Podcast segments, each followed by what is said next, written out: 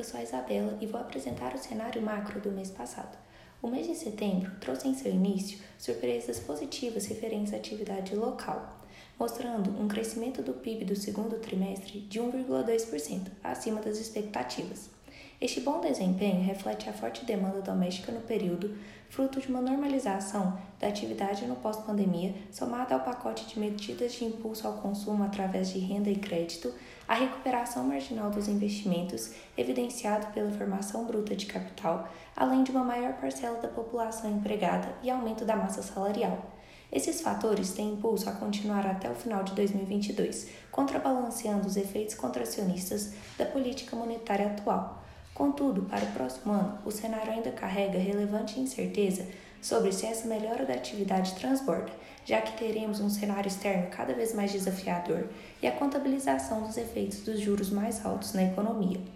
No contexto de inflação, a leitura do IPCA de agosto veio em linha com o que era esperado pelo mercado, registrando mais um mês de deflação.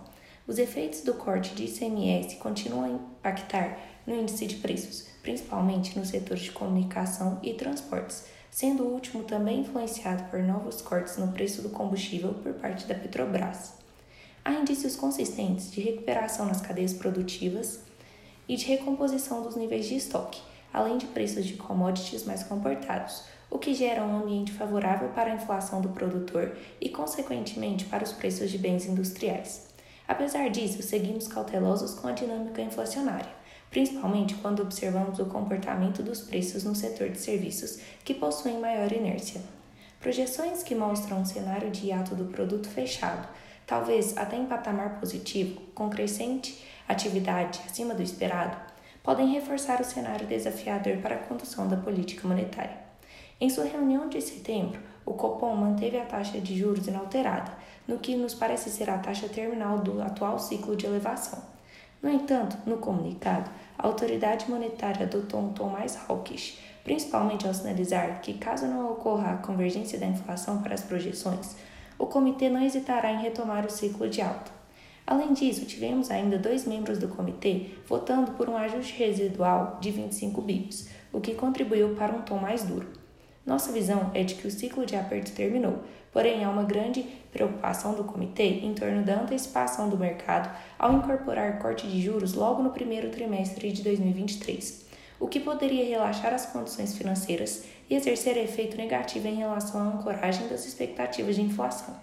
O movimento de aperto monetário sincronizado nos países desenvolvidos, a desaceleração do crescimento global e o efeito defasagem política monetária no Brasil junto com o nível de juros real bastante contracionista, corroboram para a nossa visão de que já nos encontramos em patamar suficiente de juros para uma retração inflacionária.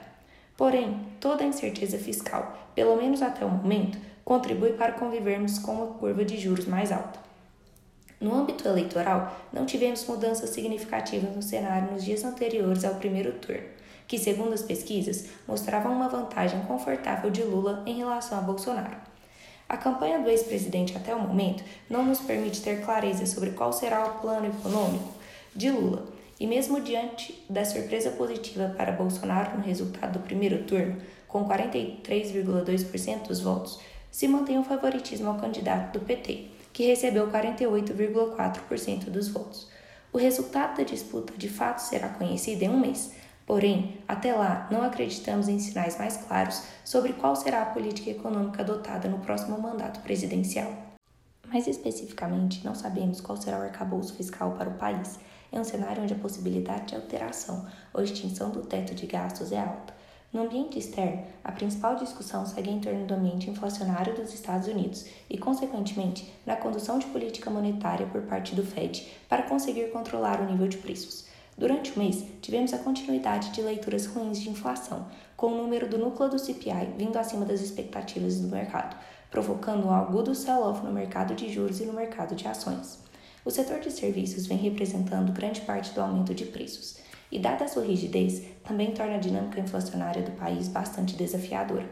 A dinâmica de inflação de salários é outra que segue impactando de forma significativa os núcleos, sem mostrar sinais de arrefecimento.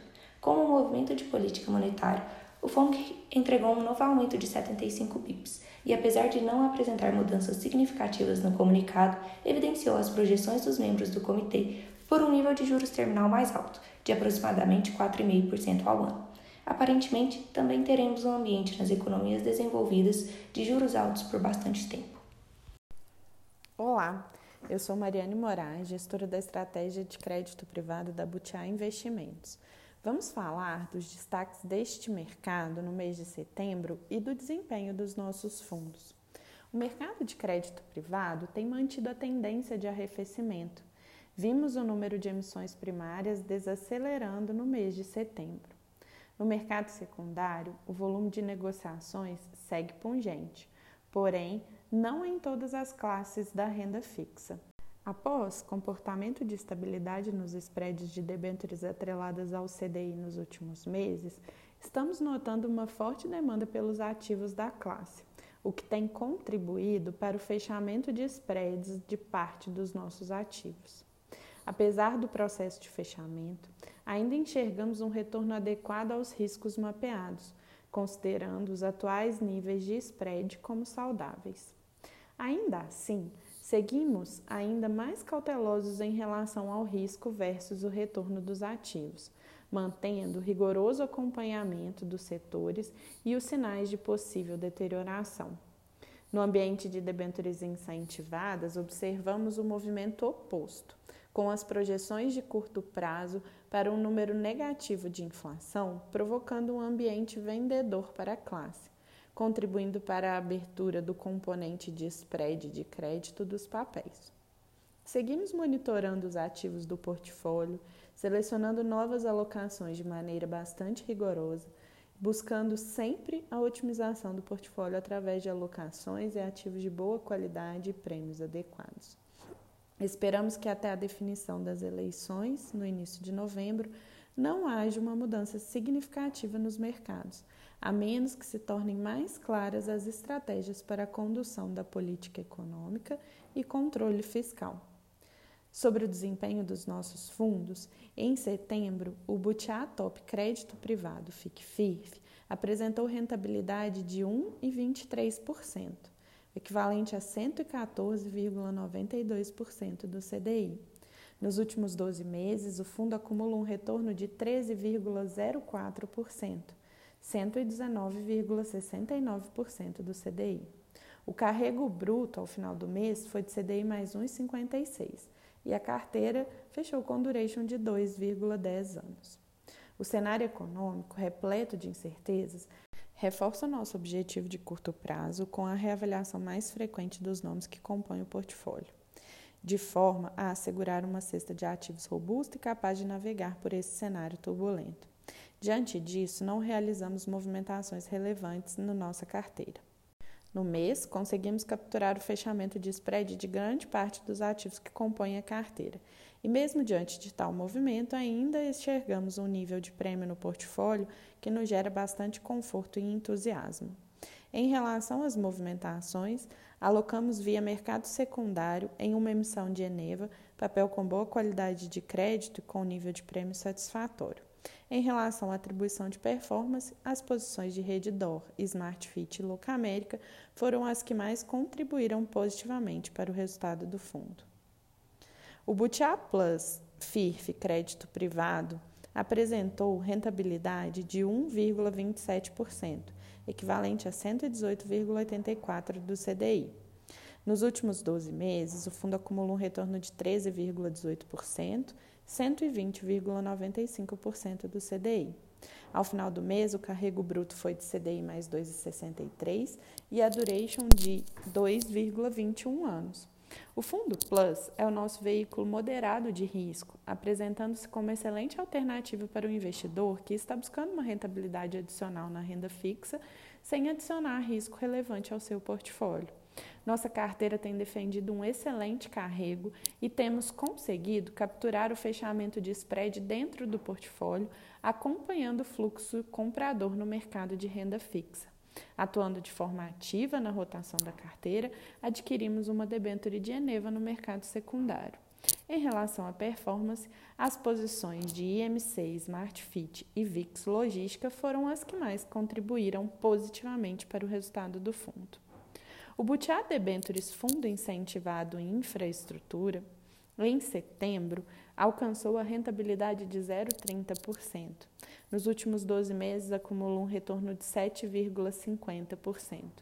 O yield da carteira encerrou o mês em 6,61%, o que representa um prêmio de 0,96% sobre a ETTJ.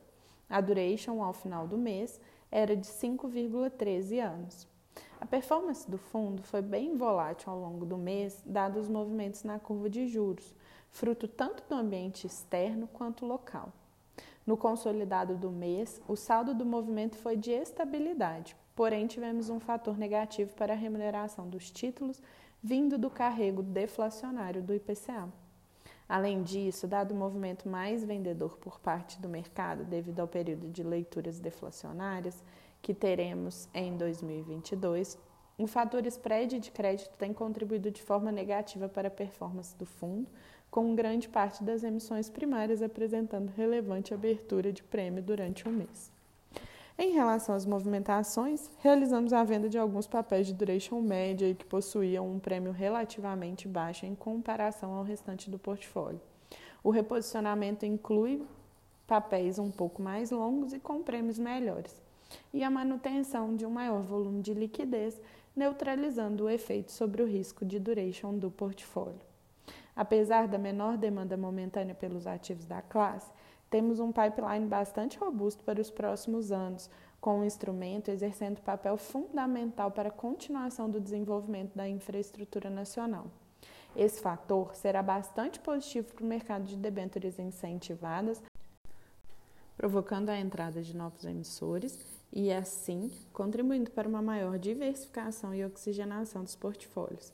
Acreditamos que o atual portfólio continua com um excelente spread de crédito para a qualidade das empresas que o compõem, destacando que 98% da carteira está avaliada por agências internacionais com ratings equivalentes a até AA. O fundo de debêntures incentivadas tem a prerrogativa de manter 85% da sua carteira em debêntures destinadas ao financiamento de infraestrutura pela Lei 12431 concedendo assim a isenção de imposto de renda ao seu cotista pessoa física. Nosso mandato, então, se adequa à filosofia de investimentos em projetos que devem fomentar o crescimento econômico e, por isso, referenciamos o nosso fundo ao IDA IPCA Infra, benchmark que, em nosso entendimento, tem o maior alinhamento de interesses com os cotistas e corrobora com a nossa visão de longo prazo para a estratégia. Sobre o Butiá Top Cato Seguros Previdência, FIRF-CP, em setembro, ele apresentou rentabilidade de 1,24%, equivalente a 115,25% do CDI. Nos 12 últimos meses, o fundo acumula retorno de 12,26%, o equivalente a 112,51% do CDI. Ao final do mês, o carrego bruto era de CDI mais 1,35 e a duration de 2,70 anos. Durante o mês, também não realizamos movimentações relevantes no portfólio, com a performance refletindo nosso trabalho de otimização da cesta de ativos e assim conseguindo capturar um bom fechamento de spreads nos ativos. Em relação à performance, as posições em Apvida, Redditor e Ômega Geração foram as que mais contribuíram positivamente para os resultados do fundo. Esses foram os nossos comentários para o mês de setembro. Mais detalhes você encontra no nosso site e nas redes sociais. Um abraço, até o próximo.